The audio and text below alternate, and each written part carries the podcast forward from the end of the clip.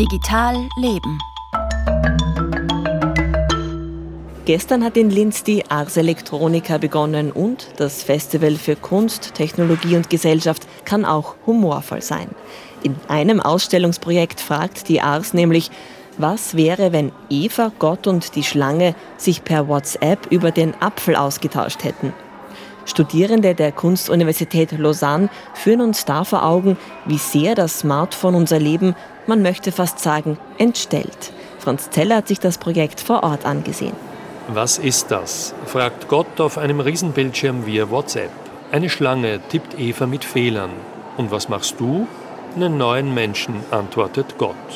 Für Pauline Saliot, die Verantwortliche für das Projekt, hält uns der Dialog unsere eigenen Konversationsgewohnheiten vor Augen.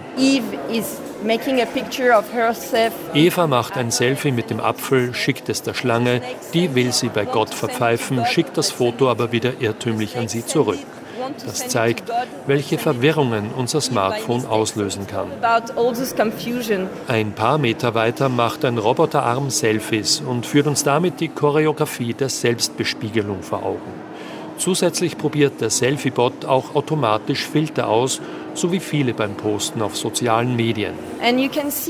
Like auch der Selfie-Bot hat eine komische Note, spiegelt er doch, wie wir mit dem Smartphone umgehen. So it's very funny because it's also questioning how you also behaving with your smartphones. Gleich daneben schicken sich zwei Smartphones mit Namen Pauline und Vincent Nachrichten. Er eher mit Fokus Freizeit, sie eher mit Liebesgeflüster.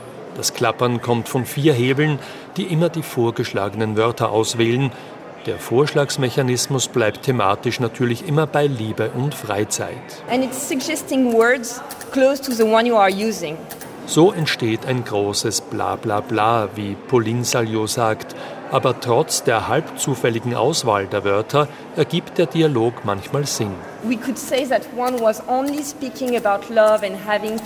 Was besonders seltsam ist, wenn man sich diese zwei miteinander schreibenden Smartphones anschaut, irgendwann entwickeln sie eine Persönlichkeit.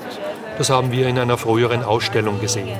Eine sprach plötzlich nur mehr über Liebe und Kinderwunsch und die andere nur mehr über Party, Party, Party. Das hat auch uns überrascht, sagt Salio.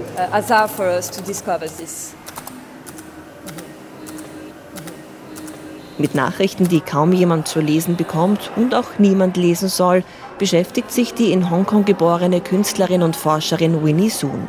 Mit ihrer Projektserie Unerasable Characters will sie auf die tagtägliche Zensur auf der größten chinesischen Social-Media-Plattform Weibo aufmerksam machen. So in a way I want to use the work Unerasable Characters as a way to think about what are the things are being censored and how this kind of censorship or algorithmic filtering are being normalized in our everyday life. Auf einer großen Leinwand aus vielen einzelnen Papierzetteln sieht man unendlich viele chinesische Schriftzeichen blinken. Manche bleiben schwarz. Jedes Schriftzeichen steht für eines von 140.000 Postings, die im vergangenen Jahr auf Weibo zensiert wurden. There are many different kinds of contents are being censored, from advertisement to something very mundane. For example, like how do you think about this movie? Werbungen oder banale Unterhaltungen über Filme sind zum Beispiel nicht erlaubt, sagt Sohn. Rund um den 4. Juni, den Jahrestag des Tiananmen-Massakers, wird besonders viel zensiert. I really want to think about the sheer scale of silence, um, of unheard voices. Eigentlich sei es aber nicht wichtig, den genauen Inhalt zu verstehen, sagt Sohn. Für sie geht es um die Stimmen, die nicht gehört werden, die unterdrückt und zum Schweigen gebracht werden. Die in London lebende Künstlerin hat für ihre Arbeit die diesjährige Goldene Nika in der Kategorie Artificial Intelligence und Live bekommen.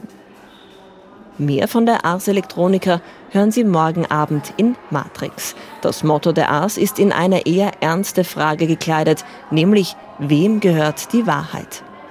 Matrix am Freitag um 19.05 Uhr in Österreich 1. Das war Digital Leben mit Franz Zeller und Julia Gindel.